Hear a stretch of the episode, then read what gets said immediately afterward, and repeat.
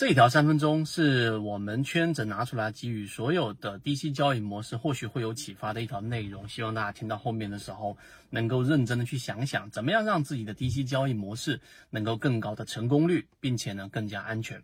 首先，第一点，低息交易模式的奥义或者核心是什么啊？有人认为低息交易模式或许我得买到一个特别好的标的，成长性或者说它的整个价值性会非常非常高。有些人会认为低息交易模式那其实就是要买到一个精准的买点，可能有不同的答案。但第一点，我们圈子先把核心内容告诉给大家。我们认为低息交易模式是要尽可能的买到低的成本和更多的股数。这个我们在缠论里面也给大家去提到过。当然，如果只讲到这个层面，那实际上意义不大。我们要更加的列入到我们所说的实战层面。第二点就出来了，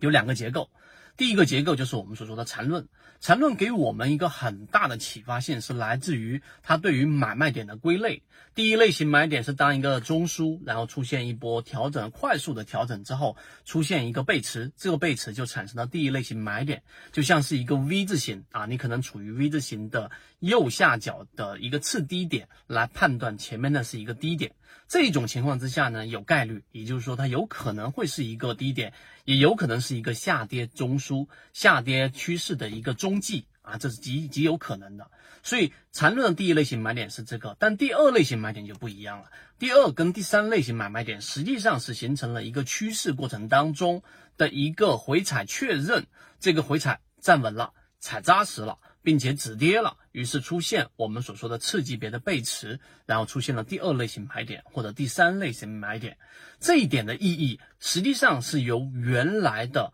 我们所说的小白交易者随机的乱买，或者说买到所谓的低价或者自己认为的低位，和我们所说缠论的第二、第三类型买卖点是由中枢和背驰所构建的高成功概率，再叠加其他模块的作为护城河，是完全不一样的。这是第二点。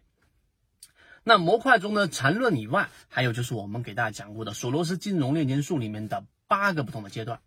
大家不要小看索罗斯金融链接术里面在 A 股市场里面的交易的体式或者他做的一个分类。那里面八个阶段，我们在这里面就不复述了，在圈子里面大家可以直接在啊我们的圈子当中获取到。那八个阶段里面，实际上呢。索罗斯的核心，它的这一个关键性提出的反身性原理，就是你要去寻找第一一个标的，它所处的位置有非常单调乏味的这种日常波动，你要把它剔除掉，就是所谓的这个震荡，所谓的中枢。你要找到的是它脱离均衡的位置，这是第一点。第二个，脱离均衡的位置当中呢，它分分为八个不同阶段里面的第三阶段跟第四阶段。这个时候就会有一个自我加强，自我加强里面有三个不同的元素，第一就是我们说的骨架，就是现实；第二就是我们所说的趋势；第三个就是主流偏向。那最关键的第三点，其实是跟缠论里面的二买跟三买是一样的，它会有一个回踩，就形成了一波趋势。这一波趋势是一买，没有人确认它是有很高的成功概率。但是，一旦出现了一波由主流偏向所导致的股价的矫正，这一波回调是获利回吐，这一波回调是资金的测试。那么，只要它进行了站稳，进入到第三阶段，就是原有趋势的自我加强。所以你这样听完之后，我们用三分钟告诉给大家，真正的低吸奥义，实际上你应该把你重要的仓位放在第二买跟第三买位置。详细大家可以在圈子里面不断的进化这一块很重要的交易模型。好，今天讲不多，和你一起终身进化。如果对于这个模型有兴趣，想更深入的了解这个模型对于自己的交易是不是有启发，可以直接添加我的朋友圈号。MACD 七幺二，邀请你进到我们的圈子里面，会有完整版的视频专栏课程分享给大家。希望今天三分钟对你来说有所帮助，和你一起终身进化。